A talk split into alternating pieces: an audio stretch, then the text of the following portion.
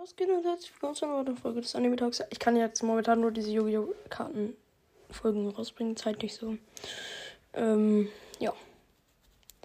Heute die Karte Baron Mad King of Dark World. Ähm, könnte eine kürzere Folge werden, weil die hat wenig, wenig Text. Ähm, when this card inflicts battle damage to your op opponent, op oppo opponent, you can discard one card.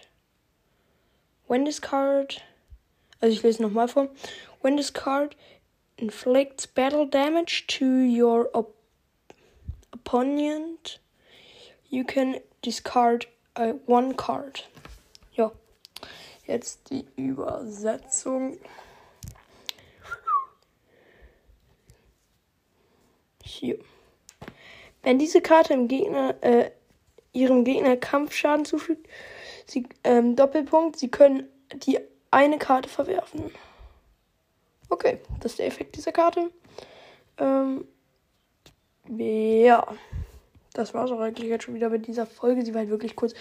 Na, dafür mache ich dann heute einfach mal zwei von diesen Übersetzungsfolgen. Das müsste dann passen. Ähm, ja.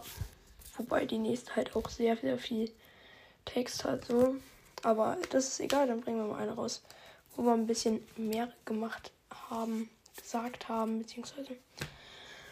Und ja, vielen Dank fürs Zuhören und bis dann. Bye, bye.